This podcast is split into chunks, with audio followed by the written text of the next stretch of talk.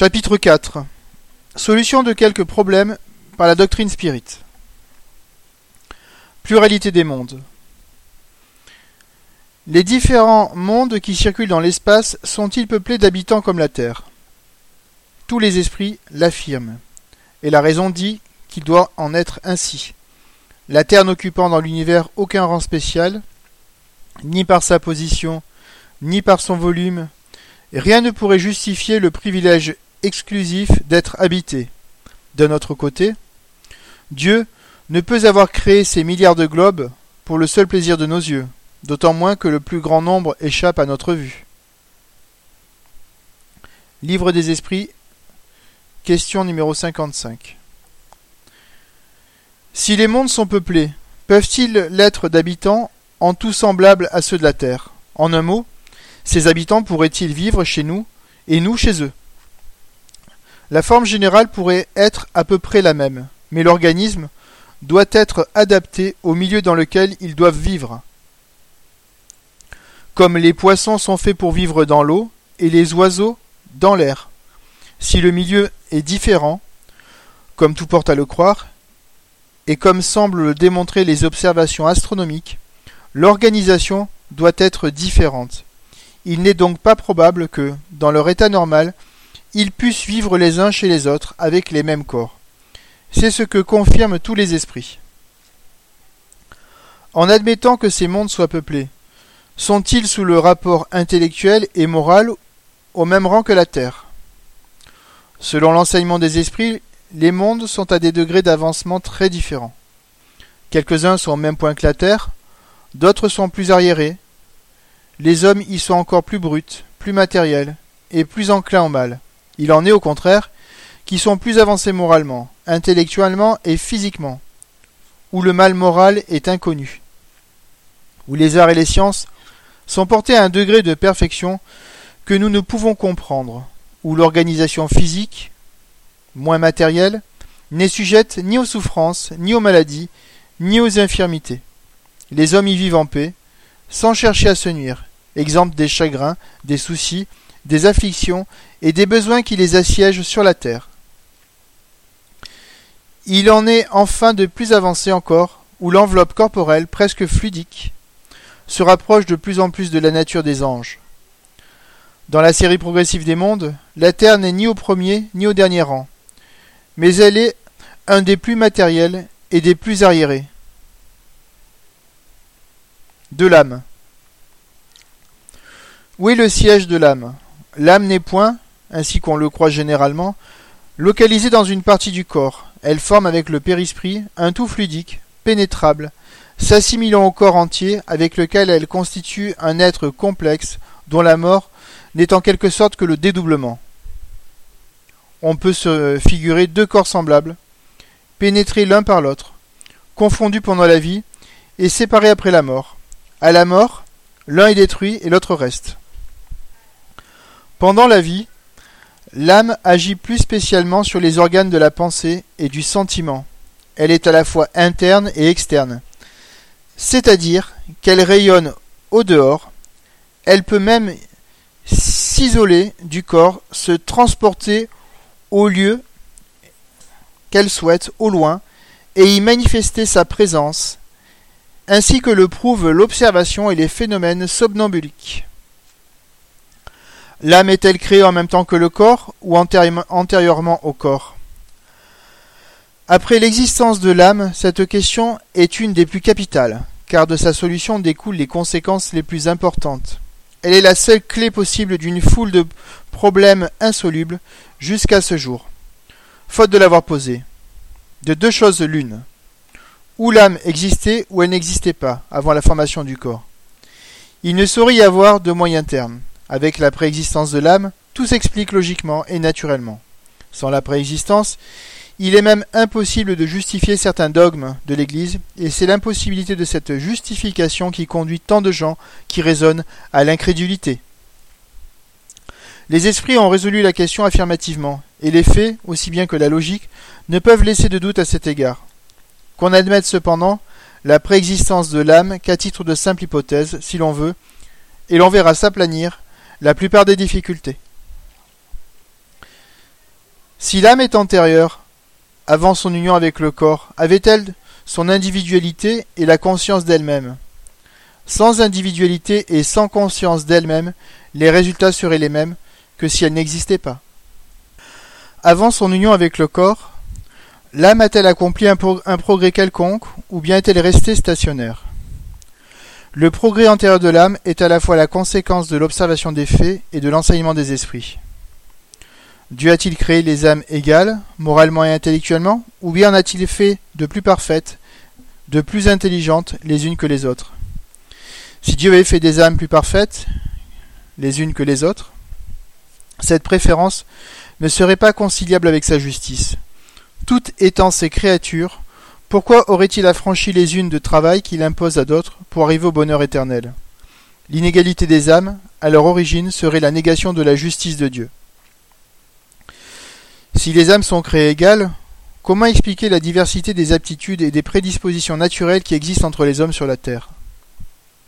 Cette diversité est la conséquence du progrès que l'âme a accompli avant son union avec le corps. Les âmes les plus avancées en intelligence et en moralité sont celles qui ont le plus vécu et le plus progressé avant leur incarnation. Quel est l'état de l'âme à son origine?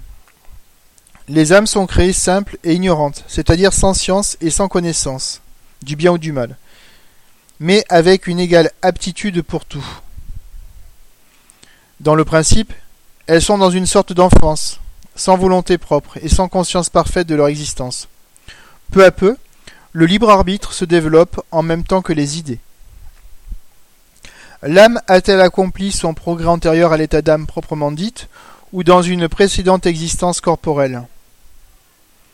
Outre l'enseignement des esprits sur ce point, l'étude des différents degrés d'avancement de l'homme sur la Terre prouve que le progrès antérieur de l'âme a dû s'accomplir dans une série d'existences corporelles, plus ou moins nombreuses, selon le degré auquel elle est arrivée. La preuve résulte de l'observation des faits que nous avons journellement sous les yeux. L'homme pendant la vie terrestre. Comment et à quel moment s'opère l'union de l'âme et du corps? Dès la conception, l'esprit, quoique errant, tient par un lien fluidique au corps auquel il doit s'unir.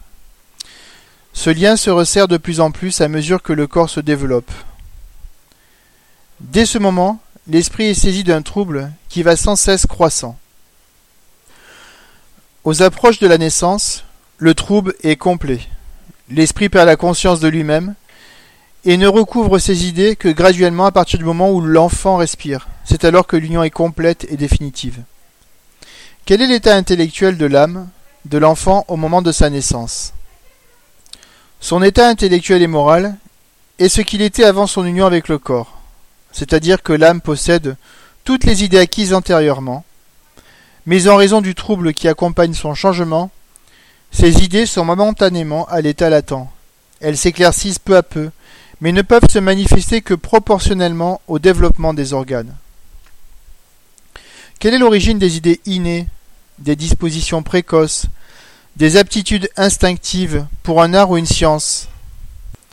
Abstraction faite de toute instruction. Les idées innées ne peuvent avoir que deux sources, la création d'âmes plus parfaites les unes que les autres. Dans le cas où elles seraient créées en même temps que le corps ou un progrès antérieur accompli avant l'union de l'âme et du corps. La première hypothèse étant incompatible avec la justice de Dieu, il ne reste que la seconde. Les idées innées sont le résultat des connaissances acquises dans les existences antérieures et qui sont restées à l'état d'intuition pour servir de base à l'acquisition de nouvelles idées. Comment des génies se révèlent-ils dans les classes de la société privée de toute culture intellectuelle? Ce fait prouve que les idées innées sont indépendantes du milieu où l'homme est élevé. Le milieu et l'éducation développent des idées innées, mais ne les donnent pas. L'homme de génie est l'incarnation d'un esprit déjà avancé et qui avait beaucoup progressé. C'est pourquoi l'éducation peut donner l'instruction qui manque, mais ne peut donner le génie quand il n'existe pas. Pourquoi y a-t-il des enfants instinctivement bons dans un milieu pervers et malgré les mauvais exemples, tandis que d'autres sont instinctivement vicieux dans un bon milieu et malgré les bons conseils? C'est le résultat du progrès moral accompli, comme les idées innées sont le résultat du progrès intellectuel. Pourquoi de deux enfants du même père élevés dans les mêmes conditions, l'un est-il intelligent et l'autre stupide, l'un bon et l'autre mauvais Pourquoi le fils d'un homme de génie est-il quelquefois un sot et celui d'un sot un homme de génie? Ce fait vient à l'appui de l'origine des idées innées. Il prouve en outre que l'âme de l'enfant ne procède nullement de celle des parents. Autrement, en vertu de l'axiome que la partie est de la même nature que le tout, les parents transmettraient à leurs enfants leurs qualités et leurs défauts, comme ils leur transmettent le principe des qualités corporelles. Dans la génération, le corps seul procède du corps, mais les âmes sont indépendantes les unes des autres. Si les âmes sont indépendantes les unes des autres, d'où vient l'amour des parents pour leurs enfants et réciproquement? Les esprits s'unissent par sympathie, et la naissance dans telle ou telle famille n'est point l'effet du hasard, mais dépend le plus souvent du choix de l'esprit, qui se réunit à ceux qu'il a aimés dans le monde des esprits ou dans les existences antérieures.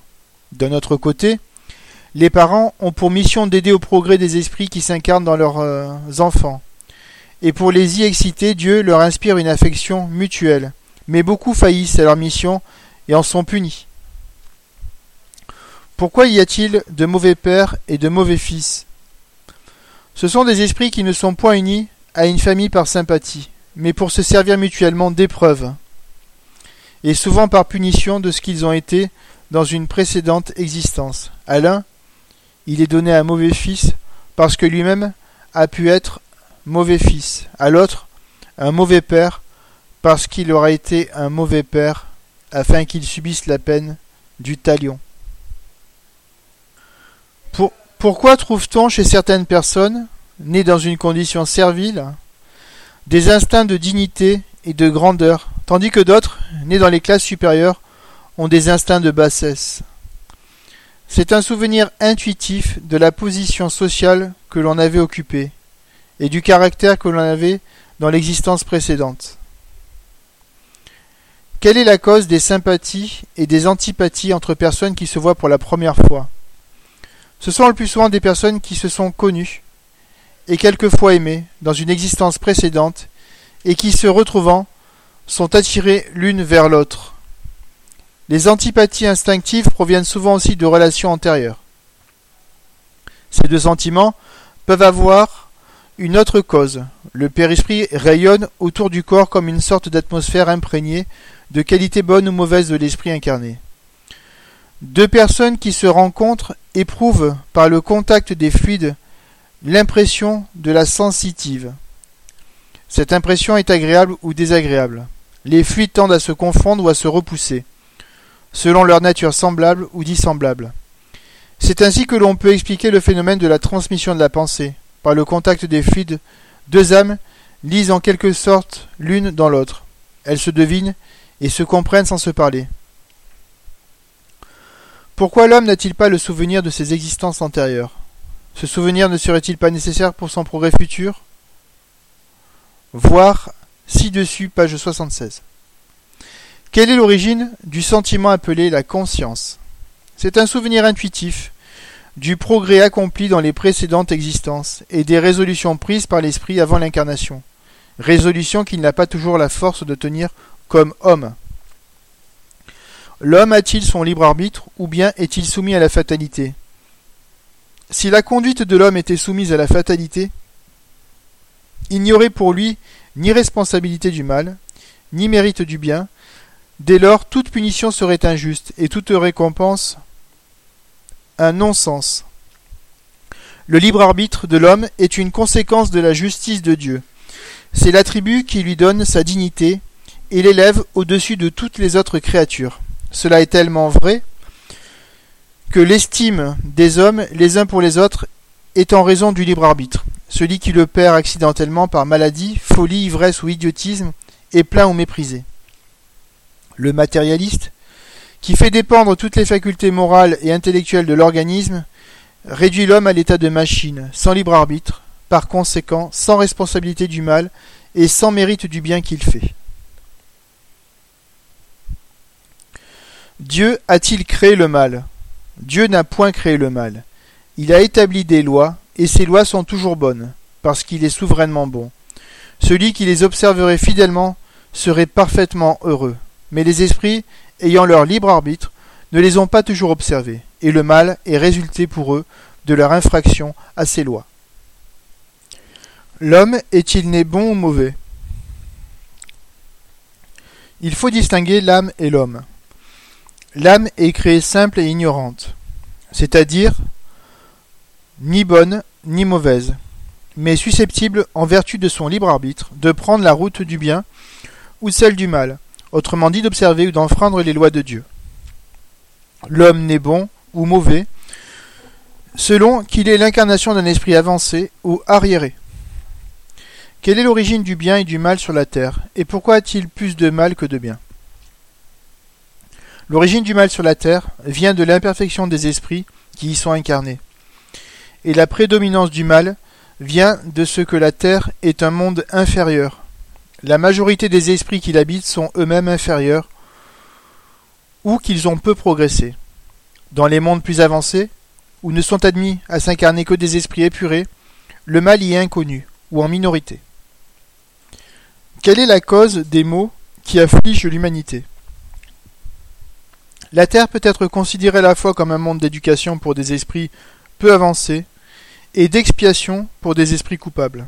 Les maux de l'humanité sont la conséquence de l'infériorité morale de la majorité des esprits incarnés. Par le contact de leurs vices, ils se rendent réciproquement malheureux et se punissent les uns par les autres. Pourquoi le méchant prospère-t-il souvent, tandis que l'homme de bien est en but à toutes les afflictions?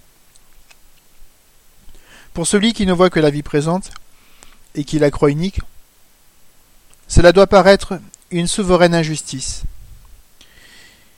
Il n'en est plus de même quand on considère la pluralité des existences et la brièveté de chacune par rapport à l'éternité.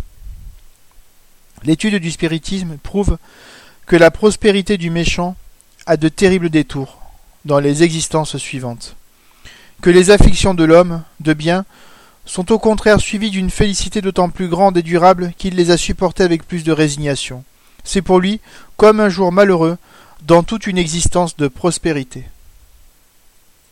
Pourquoi les uns naissent-ils dans l'indigence et d'autres dans l'opulence? Pourquoi y a-t-il des gens qui naissent aveugles, sourds, muets ou affectés d'infirmités incurables, tandis que d'autres ont tous les avantages physiques? Est-ce l'effet du hasard ou de la providence? Si c'est l'effet du hasard, il n'y a pas de providence. Si c'est l'effet de la providence, on se demande où est sa bonté et sa justice. Or c'est faute de comprendre la cause de ces maux que tant de gens sont portés à l'accuser. On comprend que celui qui devient misérable ou infirme par ses imprudences ou ses excès soit puni par où il a péché. Mais si l'âme est créée en même temps que le corps, qu'a-t-elle fait pour mériter de pareilles afflictions dès sa naissance, ou pour en être exemptée Si l'on admet la justice de Dieu, on doit admettre que cet effet a une cause. Si cette cause n'est pas pendant la vie, elle doit être avant la vie car en toute chose la cause doit précéder l'effet. Pour cela, il faut donc que l'âme ait vécu et qu'elle ait mérité une expiation. Les études spirites nous montrent en effet que plus d'un homme né dans la misère a été riche et considéré dans une existence antérieure, mais qu'il a fait un mauvais usage de la fortune que Dieu lui avait donnée à gérer. Que plus d'un, qui est né dans l'abjection, a été orgueilleux et puissant, elle nous le montre parfois soumis aux ordres de celui même auquel il avait commandé avec dureté, en but au mauvais traitement et à l'humiliation qu'il avait fait subir aux autres. Une vie pénible n'est pas toujours une expiation. C'est souvent une épreuve choisie par l'esprit, qui voit un moyen d'avancer plus rapidement s'il la supporte avec courage. La richesse est aussi une épreuve, mais plus dangereuse encore que la misère, par les tentations qu'elle donne et les abus auxquels elle provoque. Aussi l'exemple de ceux qui ont vécu prouve que c'est une de celles d'où l'on sort le moins souvent victorieux. La différence des positions sociales serait la plus grande des injustices quand elle n'est pas le fait de la conduite actuelle, si elle ne devait pas avoir une compensation. C'est la conviction que l'on acquiert de cette vérité par le spiritisme qui donne la force de supporter les vicissitudes de la vie et fait accepter son sort sans envier celui des autres. Pourquoi y a-t-il des idiots et des crétins? La position des idiots et des crétins serait la moins conciliable avec la justice de Dieu, dans l'hypothèse de l'unité d'existence. Quelque misérable que soit la condition dans laquelle un homme est né, il peut s'en tirer par l'intelligence et le travail. Mais l'idiot et le crétin sont voués, depuis la naissance jusqu'à la mort, à l'abrutissement et au mépris. Il n'y a pour eux aucune compensation possible. Pourquoi donc leur âme aurait-elle été créée idiote? Les études spirites, faites sur les crétins et les idiots, prouvent que leur âme est tout aussi intelligente que celle des autres hommes, que cette infirmité est une expiation infligée à des esprits pour avoir abusé de leur intelligence, et qui souffrent cruellement de se sentir emprisonnés dans des liens qu'ils ne peuvent briser, et, du mépris dont ils se voient l'objet, alors qu'ils ont peut-être été encensés dans leur précédente existence. Quel est l'état de l'âme pendant le sommeil? Pendant le sommeil, le corps seul se repose, mais l'esprit ne dort pas. Les observations pratiques prouvent qu'à cet instant, l'esprit jouit de toute sa liberté et de la plénitude de ses facultés. Il profite du repos du corps et des moments où sa présence n'y est pas nécessaire pour agir séparément et aller où il veut. Pendant la vie, à quelque distance qu'il se transporte, l'esprit tient toujours au corps par un lien fluidique qui sert à l'y rappeler dès que sa présence est nécessaire. Ce lien n'est rompu qu'à la mort. Quelle est la cause des rêves? Les rêves sont le résultat de la liberté de l'esprit pendant le sommeil. C'est quelquefois le souvenir des lieux et des personnes que l'esprit a vues ou visitées dans cet état. D'où viennent les pressentiments? Ce sont des souvenirs vagues et intuitifs de ce que l'esprit a appris dans ces moments de liberté, et quelquefois des avertissements occultes donnés par des esprits bienveillants.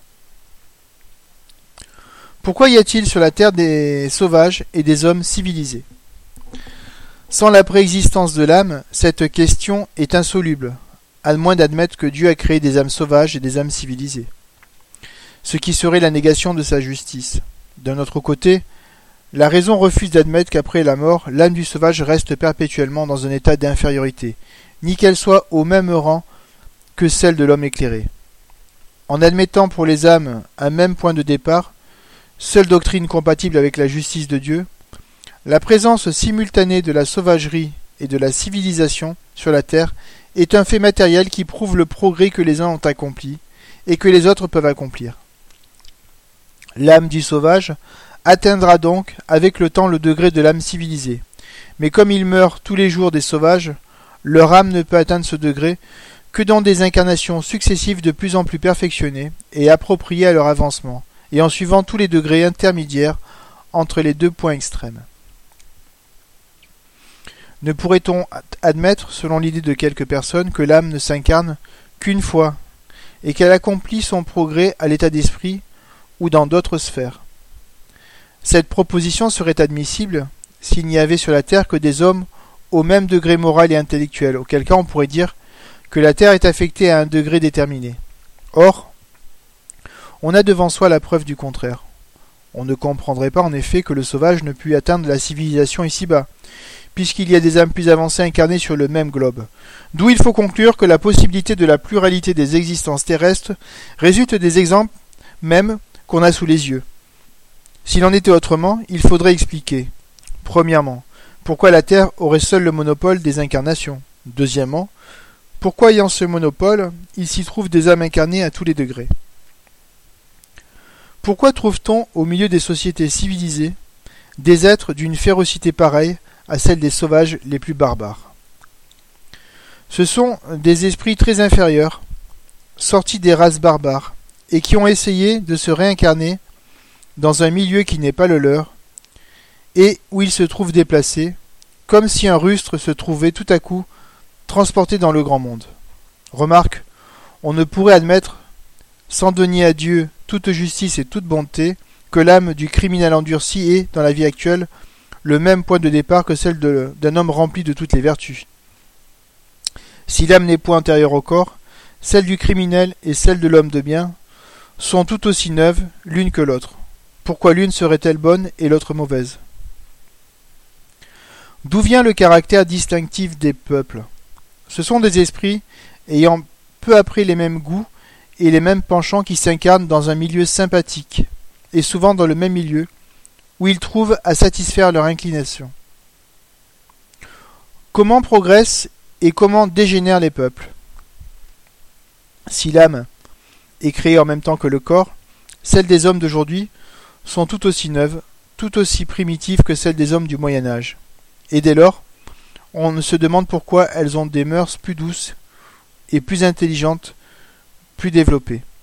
Si à la mort du corps l'âme quitte définitivement la terre, on se demande encore quel serait le fruit du travail que l'on fait pour améliorer un peuple si c'était à recommencer avec toutes les âmes nouvelles qui arrivent tous les jours Les esprits s'incarnent dans un milieu sympathique et en rapport avec le gré de leur avancement. Un Chinois, par exemple, qui a suffisamment progressé et ne trouve plus dans sa race un milieu correspondant au degré qu'il a atteint, s'incarnera chez un peuple plus avancé, à mesure qu'une génération fait un pas en avant. Elle attire par sympathie de nouveaux arrivants, plus avancés, et qui sont peut-être ceux qui avaient jadis vécu dans le même pays, s'ils ont progressé. C'est ainsi que de proche en proche, une nation avance.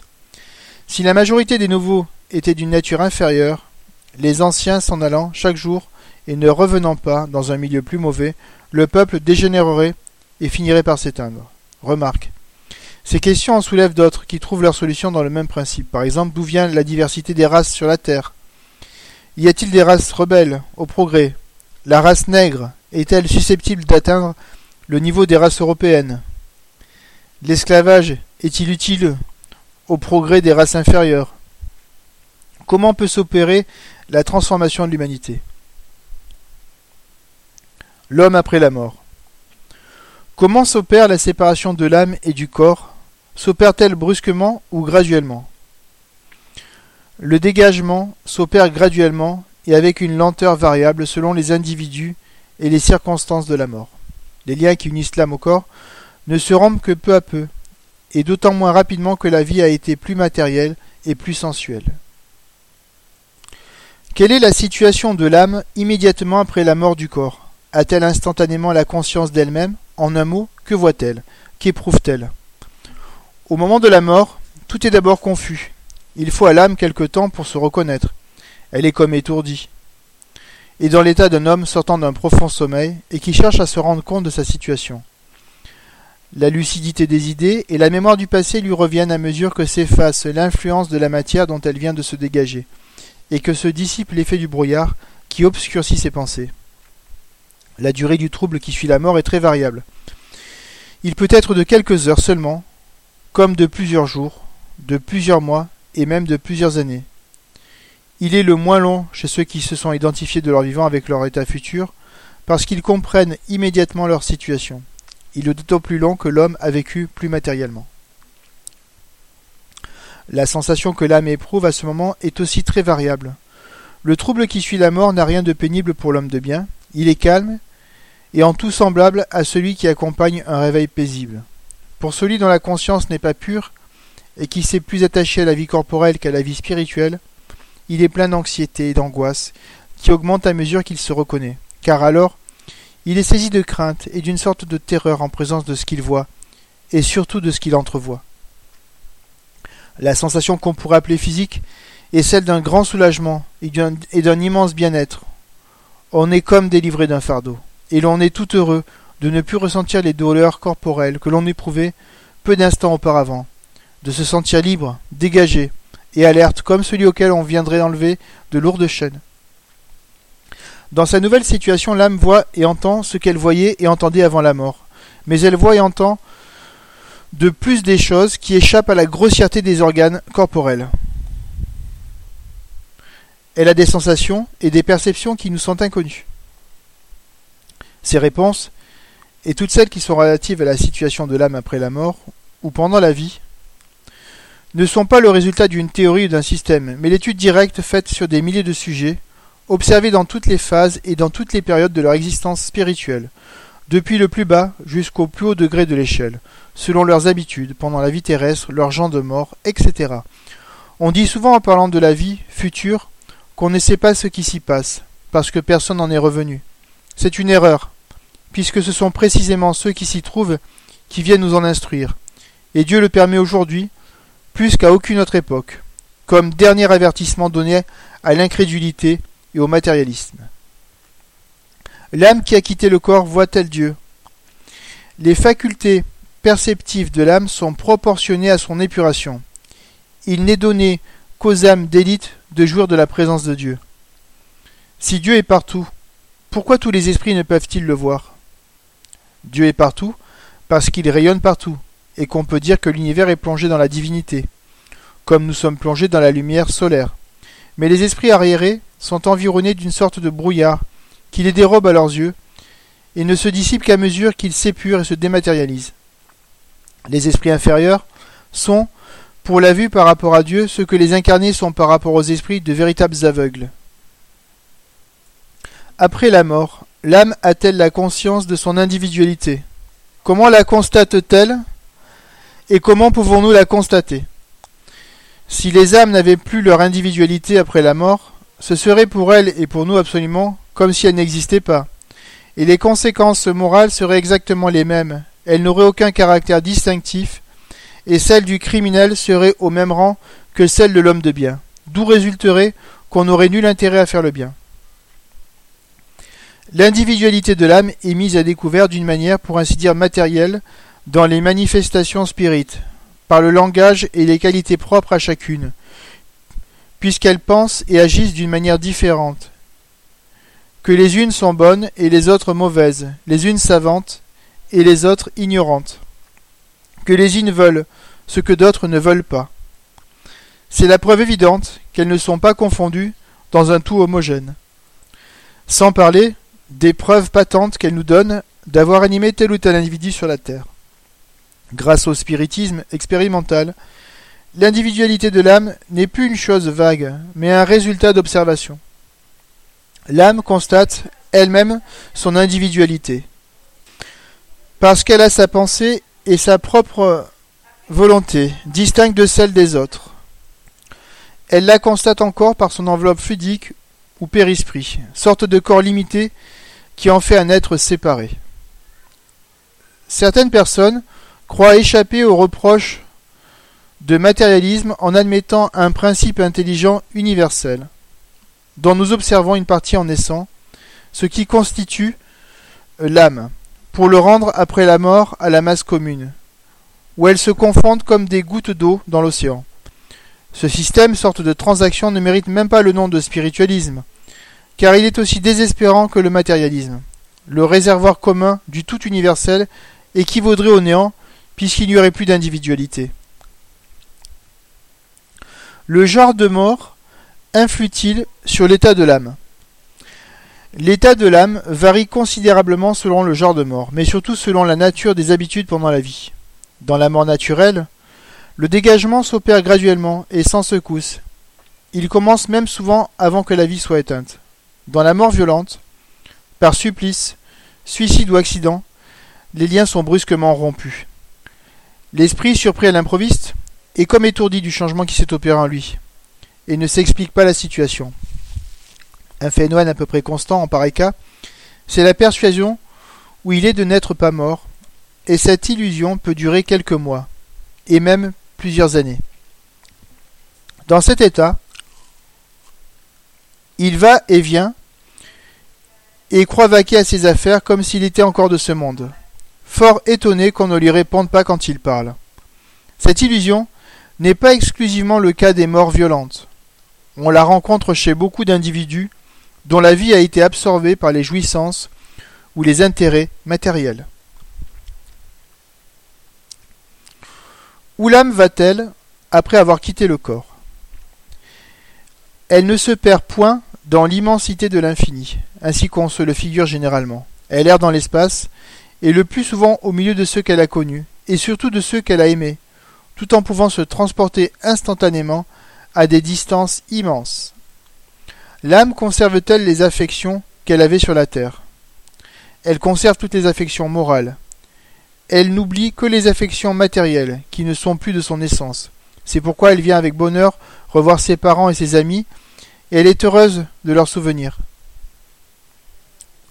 L'âme conserve-t-elle le souvenir de ce qu'elle a fait sur la terre? S'intéresse-t-elle aux travaux qu'elle a laissés inachevés? Cela dépend de son élévation et de la nature de ses travaux. Les esprits dématérialisés se préoccupent peu des choses matérielles dont ils sont heureux d'être délivrés.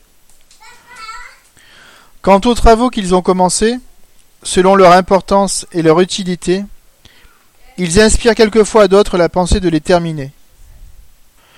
L'âme retrouve-t-elle dans le monde des esprits ceux de ses parents et amis qui l'ont précédé Non seulement elle les retrouve, mais elle en retrouve bien d'autres qu'elles avaient connus dans ses précédentes existences. Généralement, ceux qui l'affectionnent le plus viennent la recevoir à son arrivée dans le monde des esprits, et l'aident à se dégager des liens terrestres. Cependant, la privation de la vue des âmes les plus chères est quelquefois une punition pour celles qui sont coupables. Quel est, dans l'autre vie, l'état intellectuel et moral de l'âme de l'enfant mort en bas âge? Ses facultés sont-elles dans l'enfance, comme pendant la vie? Le développement incomplet des organes de l'enfant ne permettait pas à l'esprit de se manifester complètement. Dégagé de cette enveloppe, ses facultés sont ce qu'elles étaient avant son incarnation.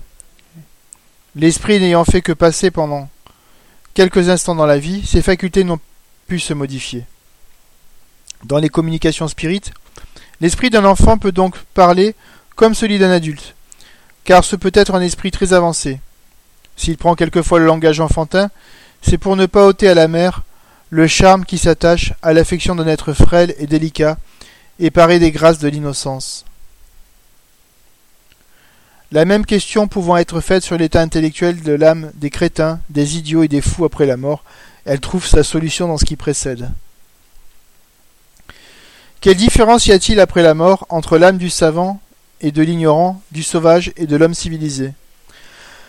La même différence à peu de choses près qui existait entre elles pendant la vie, car l'entrée dans le monde des esprits ne donne pas à l'âme toutes les connaissances qui lui manquaient sur la terre. Les âmes progressent-elles intellectuellement et moralement après la mort? Elles progressent plus ou moins selon leur, volonté, et quelques-unes progressent beaucoup mais elles ont besoin de mettre en pratique, pendant la vie corporelle, ce qu'elles ont acquis en science et en moralité. Celles qui sont restées stationnaires reprennent une existence analogue à celle qu'elles ont quittée. Celles qui ont progressé méritent une incarnation d'un ordre plus élevé.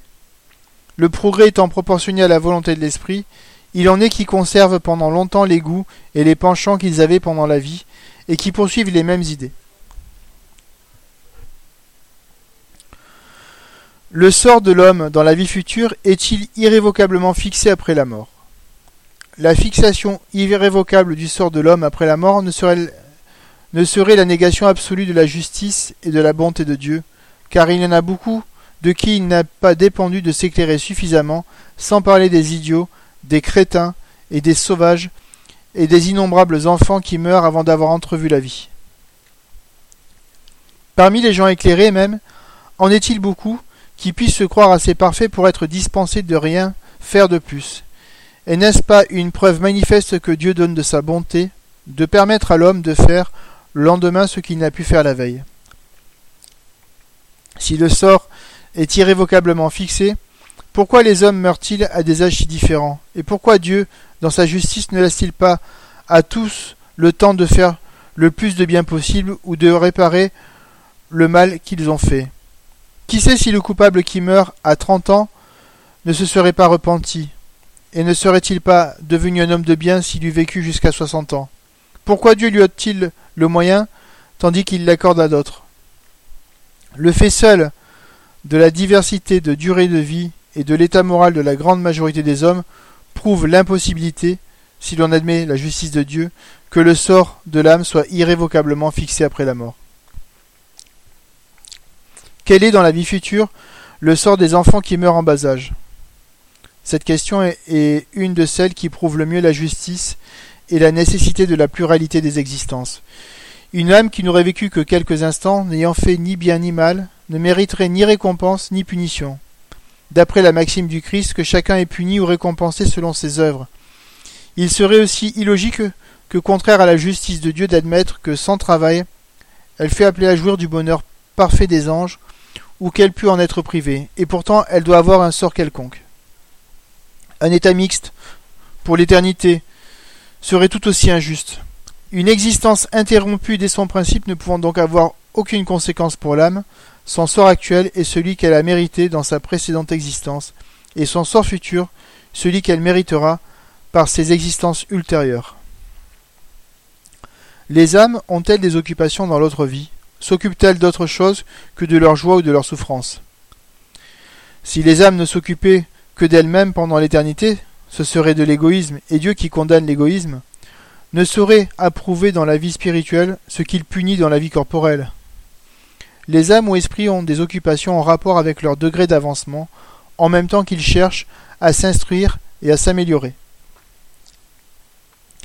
En quoi consistent les souffrances de l'âme après la mort? Les âmes coupables sont-elles torturées par les flammes matérielles? L'Église reconnaît parfaitement aujourd'hui que le feu de l'enfer est un feu moral et non un feu matériel. Mais elle ne définit pas la nature des souffrances. Les communications spirites les mettent sous nos yeux. Par ce moyen, nous pouvons les apprécier et nous convaincre que pour n'être pas le résultat d'un feu matériel, qui ne saurait en effet brûler des âmes immatérielles, elles n'en sont pas moins terribles dans certains cas. Ces peines ne sont point uniformes. Elles varient à l'infini, selon la nature et le degré des fautes commises, et ce sont presque toujours ces fautes mêmes qui servent au châtiment. C'est ainsi que certains meurtriers sont astreints à rester sur le lieu du crime et à avoir sans cesse leurs victimes sous leurs yeux que l'homme au goût sensuel et matériel conserve ces mêmes goûts, mais l'impossibilité de les satisfaire matériellement est pour lui une torture. Que certains avares croient souffrir le froid et les privations qu'ils ont endurées pendant la vie par avarice. D'autres restent auprès des trésors qu'ils ont enfouis et sont dans des transes perpétuelles par la crainte qu'on ne les leur enlève. En un mot, il n'y a pas un défaut, pas une imperfection morale, pas une mauvaise action qui n'est, dans le monde des esprits, sa contrepartie et ses conséquences naturelles. Et pour cela, il n'est pas besoin d'un lieu déterminé et circonscrit. Partout où il se trouve, l'esprit pervers porte son enfer avec lui. Outre les peines spirituelles, il y a les peines et les épreuves matérielles, que l'esprit qui ne s'est pas épuré subit dans une nouvelle incarnation, où il est placé dans une position à endurer ce qu'il a fait endurer aux autres, à être humilié s'il a été orgueilleux, misérable s'il a été mauvais riche, malheureux par ses enfants s'il a été mauvais fils.